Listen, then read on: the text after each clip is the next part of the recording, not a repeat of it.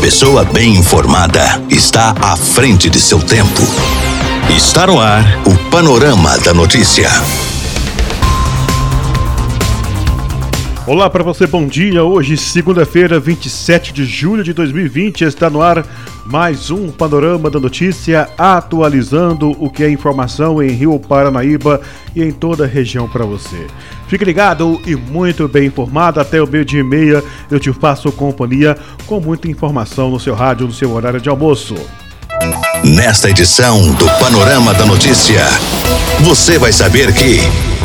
O FV completa 14 anos em Rio Paranaíba. Ministério da Saúde credencia Rio Paranaíba para implantação de centro de atendimento à Covid-19. Garota de 14 anos acusa jovem de estupro em Carmo do Paranaíba. E ainda, homem acorda namorada com agressões no rosto e acaba preso com revólver em patrocínio. Isso e muito mais a partir de agora no seu Panorama da Notícia. Esta é a Rádio Paranaíba FM 99,5. Música, informação, prestação de serviço. Nosso site paranaíbafm99.com.br. A sua voz. Rádio Paranaíba. Rio Paranaíba é notícia.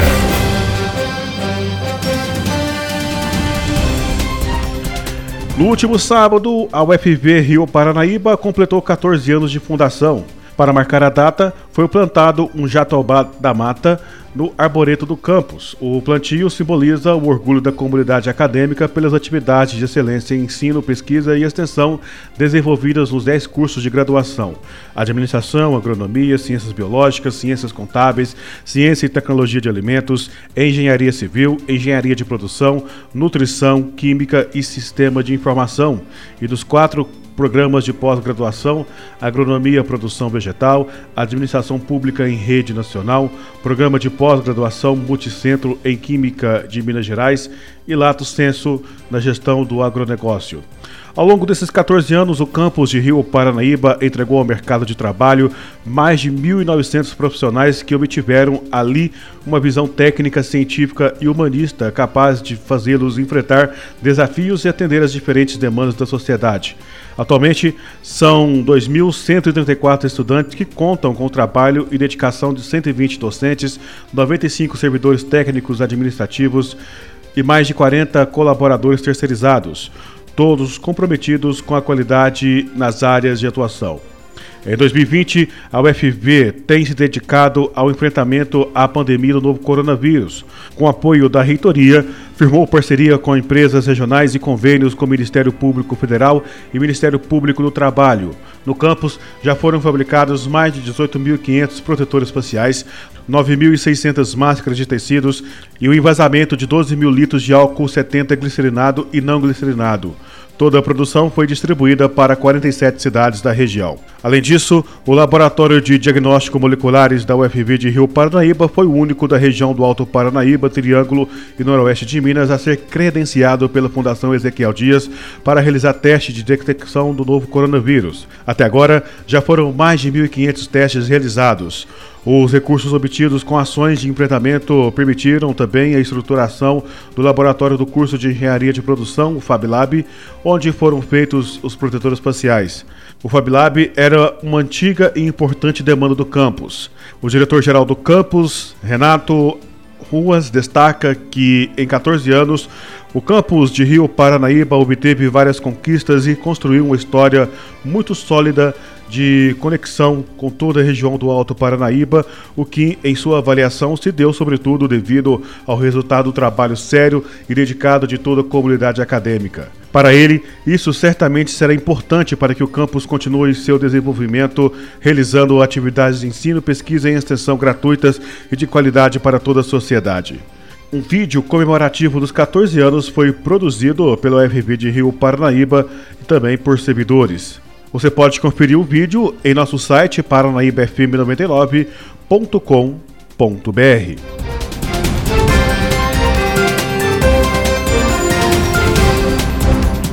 Rio Paranaíba e outras 19 cidades do Triângulo Mineiro e Alto Paranaíba foram credenciadas temporariamente pelo Ministério da Saúde para implementar centros de atendimento de Covid-19. Em junho, os municípios de Campina Verde, Grupiara, Itapajipe, e Sacramento já havia sido credenciados pela pasta.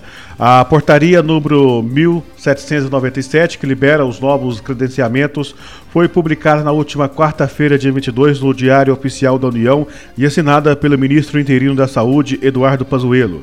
O objetivo da medida é conter a transmissão do coronavírus, reduzindo a procura dos serviços de urgências ou hospitais por pessoas com sintomas leves. Segundo o Ministério da Saúde, os centros de atendimento são estruturas complementares que servem para a identificação precoce dos casos com atendimento adequado das pessoas com síndrome gripal e Covid-19 com sintomas leves no Sistema Único de Saúde. O centro de atendimento deve oferecer o consultório, sala de acolhimentos, sala de isolamento e sala de coleta podem ser instalados em estabelecimentos de saúde, como unidade de saúde, unidade mista, policlínica e centros especializados. Além disso, precisam funcionar 40 horas por semana com a composição de médico, enfermeiro e técnico ou auxiliar de enfermagem. Segundo o Ministério da Saúde, as gestões municipais podem utilizar os espaços disponíveis na rede de saúde ou até mesmo criar um espaço específico para o centro de atendimento. A decisão de como operalizar a estratégica é de automação do gestor. Na região do Triângulo e Alto Paranaíba, apenas Uberaba foi classificada do tipo 3, ou seja, com incentivo financeiro de 100 mil reais mensais. E Patos de Minas do tipo 2, que é para municípios de 70 a 300 mil habitantes, com incentivo financeiro de 80 mil reais. Rio Paranaíba, Arapuá, Lagamar, Lagoa Formosa, Nova Ponte, Santa Vitória, Santa Rosa da Serra, Vazante, Lagamar, Delta, Cruzeiro da Fortaleza, Conceição das Alagoas, Centralina, Campo Florido, Brasilândia de Minas, Cascalho Rico, todas foram credenciadas do tipo 1 para municípios de até 70 mil habitantes, com incentivo mensal de 60 mil reais, totalizando então uma fatia de 240 mil reais para operar. O Ministério da Saúde informou que, a partir do credenciamento, a transferência do incentivo financeiro de custeio mensal será condicionada ao cumprimento dos requerimentos previstos nas normativas. Quando a gestão municipal estiver cumprindo todos os critérios conforme as normativas, enviando informações por meio de sistemas de informações vigentes, os repasses serão realizados. Com a publicação da nova portaria, o país passa a contar com 2.000 422 centros de atendimento em 2.069 municípios, completando todos os estados. Todas as cidades podem solicitar credenciamentos para receber o financiamento.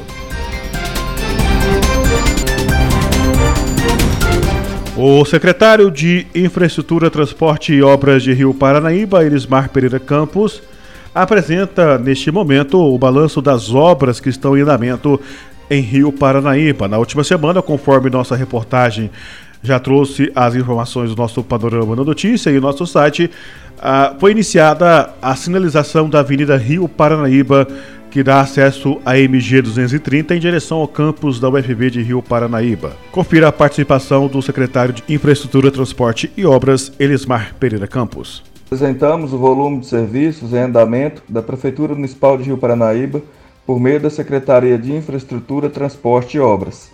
São serviços envolvendo execuções próprias, bem como execuções terceirizadas, ou seja, por meio de empreiteiras. Citamos então reforma e adequação do Hospital Municipal, construção de um playground, calçadas e meio-fio na Praça do Cristo, adaptação do Estádio Municipal para aprovação do Corpo de Bombeiros, reforma de meio-fio e recuperação de calçadas, onde construímos as redes fluviais, reforma e adequação da Escola Municipal Padre Goulart, reforma dos Correios de Abaeté dos Mendes e Chaves, levantamento de boca de lobo na Avenida dos Cafeicultores, adequando-a para o período chuvoso, serviços finalizatórios na Avenida Rio Paranaíba, envolvendo sinalização horizontal e vertical, bem como paisagismo e acessibilidade, pavimentação e urbanização na Avenida João Clemente Sobrinho, que é aquela avenida que prolonga-se após a Rua Boa Ventura, onde localiza-se a Secretaria de Saúde.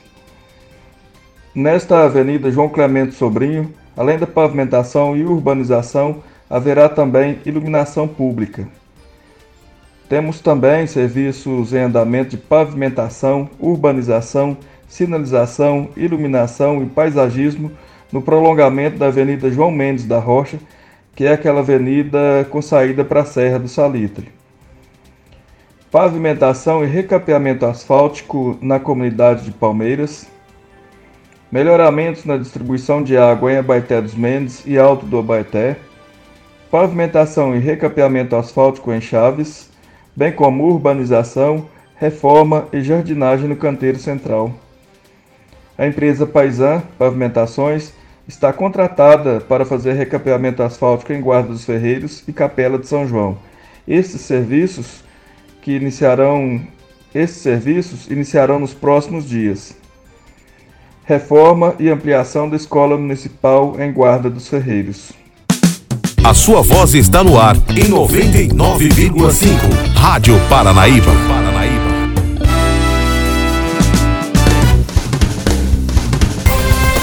Rádio Paranaíba. Destaques da região do Alto Paranaíba. A polícia. A serviço da comunidade. Uma garota de 14 anos, moradora do bairro Santa Cruz, em Carmo do Paranaíba, acusa um jovem de 17 anos de abuso sexual. A adolescente acionou a polícia militar na madrugada de domingo, relatando o fato. O crime aconteceu após conversa via WhatsApp. O suspeito foi encaminhado para a delegacia da Polícia de Patos de Minas e entregue ao delegado de plantão. Já a vítima foi levada para o Regional de Patos de Minas para ser examinada. De acordo com as informações, a menor acionou a viatura que compareceu no bairro Santa Cruz. No local, a adolescente contou que estava conversando via aplicativo com o suspeito, que também é menor de idade, quando por volta da meia-noite de ontem, ou seja, meia-noite de domingo, eles marcaram um encontro em frente à casa da garota para conversar, mas quando o rapaz chegou, teria forçado a entrar no carro que conduzia e depois apontado uma arma de fogo em sua direção. Em seguida, ele a levou para uma estrada vicinal, sendo que após agredi-la com socos e pontapés, o autor colocou uma arma na sua cabeça e a abusou sexualmente. Ainda de acordo com a vítima, depois do estupro, o jovem a levou de volta para a cidade e abandonou no bairro Santa Cruz. Depois dos relatos da garota, os militares foram até a casa do acusado, mas a mãe do suspeito contou que ele tinha ido à residência apenas e deixou o carro no local e logo após saiu sem informar onde ia. Com isso, o carro acabou sendo apreendido e levado para o pátio credenciado do Detran. Durante o registro da ocorrência, o suspeito de 17 anos compareceu na sede da 90 Companhia da Polícia Militar. Acompanhado de uma irmã maior de idade, o jovem contou sua versão do fato. Ele contou que após publicar fotos com um amigo numa página na rede social, a menor reclamou que não tinha fotos com os dois juntos, e então ele se prontificou a ir à casa do adolescente fazer fotos com ela. O autor contou que depois das fotos convidou a menina para sair com ele, sendo que ela topou e entrou no carro. Em seguida, eles foram para um local isolado. O autor contou ainda que estacionou o carro e tentou beijá-la, mas a adolescente não aceitou. O rapaz também falou que, mesmo contra a vontade da garota, colocou a mão dentro da sua calça e penetrou um dedo na parte íntima da garota. Mas a vítima ficou exaltada, tendo ameaçado chamar a polícia, dizendo que iria inventar uma história para colocá-lo na cadeia. Contudo, ele teria deixado a menor na cidade e seguido para sua casa. Diante dos fatos, o rapaz foi apreendido e encaminhado para a delegacia. Já a garota foi levada por familiares até a UPA de Carmo do Paranaíba para receber atendimento, sendo logo em seguida encaminhada para Patos de Minas para exames mais detalhados. Notícias com a credibilidade do jornalismo Paranaíba. 99,5 FM. Rádio Paranaíba. Minas Gerais. É destaque na Rádio Paranaíba.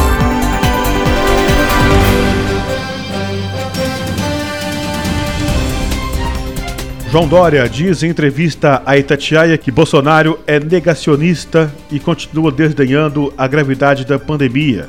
Confira a entrevista na íntegra. Governador João Dória, o estado de São Paulo chega a quase 500 mil casos confirmados de Covid-19, 21.606 óbitos na avaliação do senhor, né, o Estado né, tem o maior número de óbitos e casos do país. Nesses quatro meses de pandemia, qual foi o maior erro, o maior acerto do Estado para que ele estivesse nesta situação? Eustáquio, uh, São Paulo é o epicentro uh, da pandemia, desde o início, desde o dia 26 de fevereiro, quando a primeira pessoa infectada uh, foi identificada aqui em São Paulo pelo Hospital Albert Einstein. São Paulo tem 46 milhões de habitantes, portanto, é a maior população do país, o maior aeroporto do país, aliás, os maiores aeroportos, os dois maiores aeroportos internacionais do país estão localizados em São Paulo, o maior porto internacional e o maior fluxo também uh, de pessoas que vêm uh, da migração uh, rodoviária da região sul fronteiriça com o Brasil. Tudo isso traz um peso também significativo na pandemia em São Paulo. Mas é importante destacar que nós estamos aqui no platô em São Paulo, sendo que na capital de São Paulo, quatro semanas sucessivas de queda do número de infecção e número de óbitos também. E no plano do Estado, nós estamos no platô. É um platô alto, reconheço, mas que está estável. E nós estamos uh, tendo um bom resultado nessa última semana, com a queda de 4% no número de novos óbitos semanais. Ou seja, é, não é para comemorar, mas é um fato positivo que a população está seguindo a orientação da quarentena. Nós estamos na sétima quarentena, eu estou aqui, Aline, aqui em São Paulo. São Paulo, juntamente com o estado do Rio de Janeiro, foram os dois primeiros estados a decretarem quarentena em todo o país. Foram também os mais afetados estados uh, da Federação Brasileira. Governador, houve algum erro aí na administração desta pandemia? Não, uh, exatamente não, Aline. Houve uh, descobertas. A pandemia é nova para São Paulo, para Minas Gerais, para o Brasil, para o continente latino-americano, para 216 países do mundo que vivem uma pandemia é, onde não há nenhuma referência de algo é, semelhante. E a maior crise de saúde da história do país e do mundo. O que houve foi um aprendizado muito intenso e muito rápido. E aqui em São Paulo, desde o início, Aline, desde o dia 26 de fevereiro, quando nós constituímos o Centro de Contingência do Covid-19, naquele momento com 10 médicos, cientistas, todos eles especialistas em epidemia, uh, em infectologia, nós uh, tomamos as, as, cautelas e seguimos rigorosamente a orientação uh, do, deste Comitê de Saúde. Aqui nós não aceitamos pressões nem políticas, nem econômicas, nem pessoais. Foi exatamente por isso que nós conseguimos uh, implementar o Plano São Paulo, já na terceira quarentena, uh, que permitiu também uma visão heterogênea do Estado pela ciência e pela saúde, para gradualmente uh, permitir que em cidades e regiões mais controladas pudéssemos ter a recuperação econômica também. Um outro ponto importante que eu queria ressaltar, Aline, Eustáquio e ouvintes da Rádio Tatiaia, é testagem. Nós estamos fazendo testagem em massa aqui em São Paulo, isso já tem uh, quase 50 dias e com resultado muito bom. É o estado que mais testa aqui no Brasil.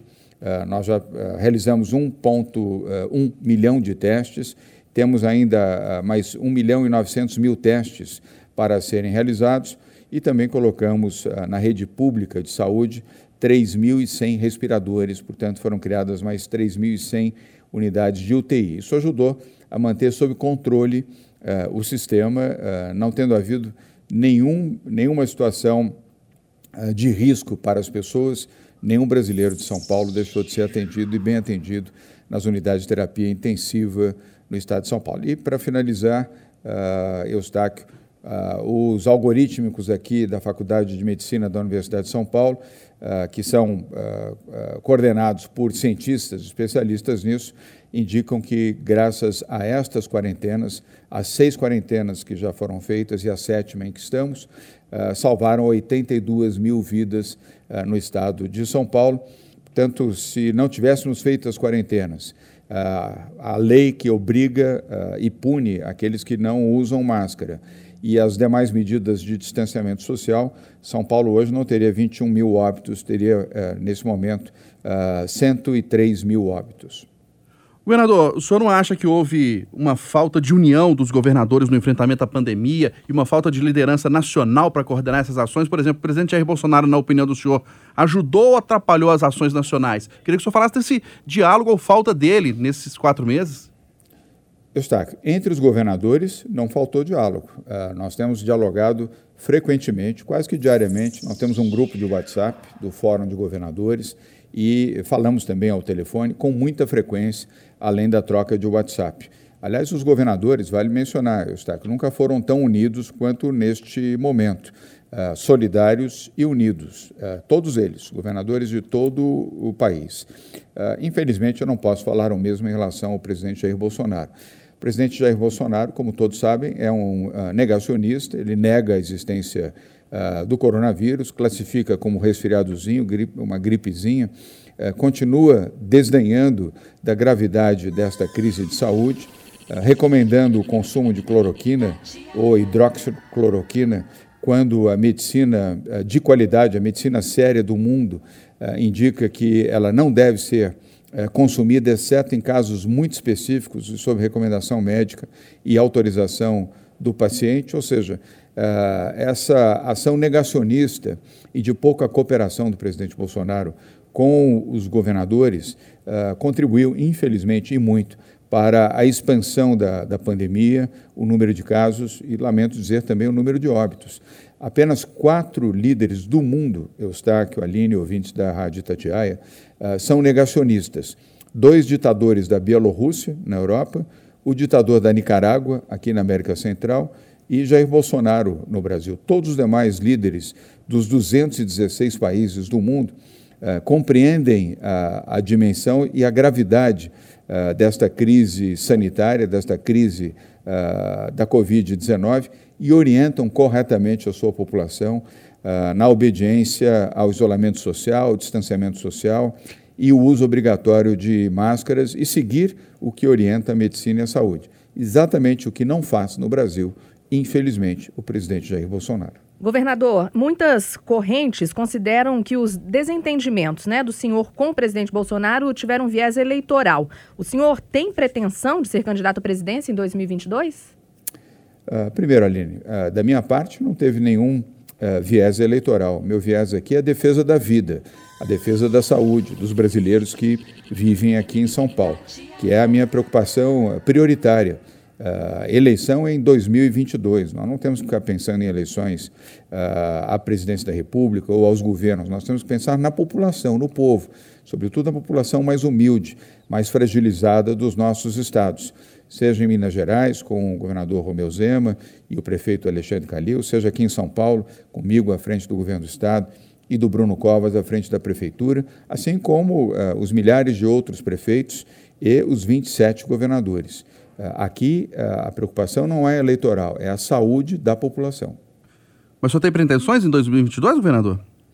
Olha, não é o momento de, desse debate, Eustáquio. Eu uh, não quero fugir à, resposta, mas não é o momento. Agora nós temos que estar concentrados em salvar vidas, proteger as pessoas e, na sequência, proteger também a economia e resgatar empregos. Essa é a preocupação primordial de todo gestor consciente uh, como os governadores. Eu não vejo nenhum governador de Estado uh, com preocupação eleitoral em 2022. Óbvio que temos uma eleição municipal agora, uh, no próximo mês de novembro, no dia 15 de novembro. É natural que haja preocupação e orientação dos governadores juntamente com as suas bases eleitorais, mas não para 2022. Governador, e a gente queria que o senhor falasse agora sobre a participação do Instituto Butantan nos testes da vacina né, contra a Covid. Esses testes, eles estão avançados? Estão avançados, sim, Aline. Uh, nós estamos já na terceira fase uh, de testes dessa vacina, que chama-se Coronavac, uh, uma vacina desenvolvida por um laboratório chinês, aliás, é o maior laboratório privado chinês, juntamente com o Instituto Butantan chama-se Sinovac, este laboratório, e o Instituto Butantan tem o direito e está exercendo, pelo contrato feito já há alguns meses, para ter a transferência de toda a tecnologia. Então, nesta terceira fase de testes, que começou na terça-feira da semana passada, estão sendo testados 9 mil médicos, enfermeiros, todos da área da medicina, inclusive em Minas Gerais. Minas, Rio de Janeiro, Distrito Federal, São Paulo, Paraná e Rio Grande do Sul são os estados onde uh, profissionais médicos estão sendo testados, são voluntários que se apresentaram. Aliás, uma curiosidade, Aline, se apresentaram 1 milhão 115 mil pessoas para serem testados pela vacina, pela Coronavac. Foram selecionados 9 mil, e todos eles médicos e paramédicos. Esta fase 3 leva 90 dias, ou seja, até outubro ela estará concluída, Aline. E se concluída for com bons resultados, e há essa expectativa, embora tenhamos que respeitar a fase de testes, a vacina já poderá uh, começar a ser produzida mediante autorização uh, da Anvisa já na segunda quinzena do mês de novembro, uh, ou no máximo nos primeiros dias de dezembro. E a quantidade necessária para iniciar a imunização da população brasileira, por óbvio, não é uma vacina produzida apenas para os brasileiros de São Paulo, mas para brasileiros de todo o país, inclusive os mineiros. Ela pode ser uh, aplicada já no início de janeiro uh, com o SUS, o Sistema Único de Saúde, com aplicação gratuita em toda a população. O Instituto Butantan, que tem 119 anos, é o maior produtor de vacinas do hemisfério sul do planeta e, portanto, do Brasil e da América Latina, com alta ah, qualificação e respeitabilidade internacional, fornecerá as vacinas ao Ministério da Saúde, que distribuirá aos estados para a aplicação aos brasileiros. É a melhor notícia que poderíamos ter é a vacina, é a Coronavac, para garantir a imunização uh, de todos os brasileiros e, com isso, uma volta ao normal, ao normal real, Aline. Ô, governador, mas isso, esses prazos que o senhor está falando, eles são realidade mesmo, só um sonho para o brasileiro nesse momento? O senhor está falando de distribuição já a partir de janeiro. Não, não, isso é uma realidade, uh, Eustáquio. Tanto é a realidade. Eu, nesse momento aqui, estou fazendo a entrevista com vocês na minha sala, no Palácio dos Bandeirantes, em São Paulo, estou com a, a, vacina aqui na minha mão, a, a, caixa da vacina e a vacina aqui na minha mão. Uh, 20 mil doses da vacina já estão aqui que são essas que estão sendo aplicadas uh, nos voluntários da área médica uh, aqui no Brasil. Não havendo interocorrências, a terceira fase de teste, Eustáquio, é a fase final de qualquer vacina. Nós temos hoje no mundo 16 vacinas nesta etapa, nesta terceira etapa de testes. essa vacina da Sinovac, Biotech, é das mais avançadas, juntamente com a vacina de Oxford inglesa, que uh, também será distribuída, eu, assim eu desejo, aos brasileiros. E são duas vacinas absolutamente confiáveis na terceira fase de testes, e tudo indica que esta terceira fase, repito, eu não estou afirmando, estou mencionando o que dizem os médicos especialistas nisso, infectologistas. Tudo indica que não teremos interocorrências nessa terceira fase de testes, já que para chegar à terceira fase, na segunda fase, são feitos testes também com humanos, eh, e não apenas com animais. E todas essas vacinas passaram pela segunda fase. A grande vantagem, Eustáquio, da vacina Coronavac é que ela vai ser integralmente produzida aqui uh, no Instituto Butantan, em São Paulo. Ela não dependerá de importação, uh, nem de logística. Ela vai ser produzida aqui uh, na fábrica do Instituto Butantan, que, aliás, produziu, Eustáquio, Aline e ouvintes da Rádio Tatiaia, 80 milhões de doses da vacina antigripe, que foram distribuídas e aplicadas em 80 milhões de brasileiros recentemente em todo o país. A totalidade da vacina antigripe aplicada pelo sistema SUS este ano aos brasileiros foi produzida aqui no Instituto Butantan, em São Paulo. Aline, muito obrigado. Eustáquio, muito obrigado pela oportunidade também. Obrigado a todos os ouvintes da Rádio uh, Itatiaia, uh, em Minas Gerais. Queria terminar, se me permitem, com um abraço solidário ah, aos mineiros, às famílias de mineiros que perderam seus entes queridos, aqueles que estão ainda em tratamento e cumprimentar mineiros de toda Minas Gerais que têm sido solidários e obedecendo a quarentena, o distanciamento social e o uso de máscaras, assim como aqueles que nos acompanham pela Itatiaia, fora dos limites de Minas Gerais, dado o alcance que a rádio tem uh, em boa parte do Brasil. Muito obrigado a todos, se protejam, tenham uma boa semana.